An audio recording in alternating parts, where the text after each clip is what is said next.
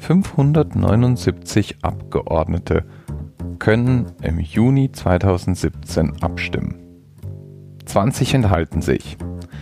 57 stimmen mit Nein und 502 stimmen mit Ja.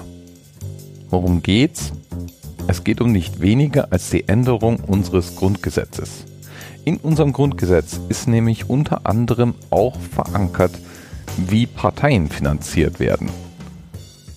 Und natürlich geht es hier nicht um irgendeine Partei, sondern um eine Partei, die schon zweimal verboten werden sollte. Erfolglos.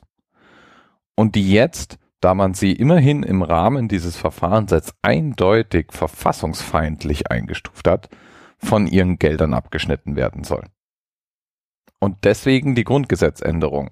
Denn im Grundgesetz ist festgelegt, wie Parteien finanziert werden. Und da gilt eigentlich das Prinzip der Chancengleichheit. Das heißt, jede Partei, die antritt und über eine gewisse Menge an Stimmenvolumen kommt, hat Anspruch auf staatliche Finanzierung. Auch die NPD. Oder besser gesagt, hatte. Denn mit diesen 502 Stimmen ist das natürlich Geschichte. Jetzt ist es nicht ganz unproblematisch. Denn eigentlich ist das ein massiver Eingriff ins Grundgesetz. Man muss sich das mal auf der Zunge zergehen lassen. Eine Partei, die zu klein und unbedeutend ist, um vom Verfassungsgericht als gefährlich eingestuft zu werden und deswegen nicht verboten werden kann, die wird jetzt von der Parteienfinanzierung abgeschnitten. Auch ich finde jeden Cent, der an diesen Verein geht, zu viel Geld. Auf der anderen Seite ist es aber so, dass das Grundgesetz eben so funktioniert, dass es alle Parteien gleich behandelt. Und seltsam ist es ja schon, wenn eine Partei nicht verboten werden kann, aber dann trotzdem eben anders behandelt wird.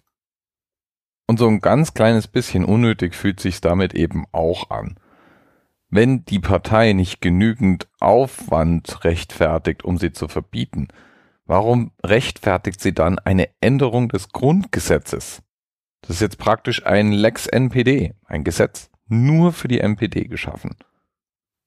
Außerdem bin ich der Meinung, dass man gegen eine Partei wie die NPD anders vorgehen muss.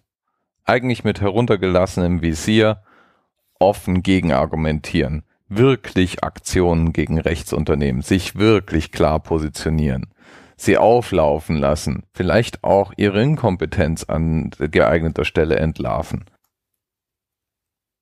Da ist ein Parteienverbotsverfahren oder auch der Verbot der Finanzierung einer solchen Partei eigentlich nur Feenglitter. Das löst nicht das wirkliche Problem, sondern es versucht ein Symptom zu kurieren. Und man muss schon sagen, so eine Popelpartei hat schon ganz schön viel Macht, wenn sie immerhin eine Grundgesetzänderung auslöst. Vielleicht nicht gerade die Art Grundgesetzänderung, die die Partei selbst gerne sehen würde, aber dann doch immerhin. Im Gespräch bleibt die Partei allemal. Lieben Dank an R. für den Themenvorschlag. Bis bald. Thema Rest 10, 9, 8. The experience of 47 individual medical officers. Was hier über die Geheimzahl der Illuminaten steht. Und die 23. Und die 5. Wieso die 5? Die 5 ist die Quersumme von der 23.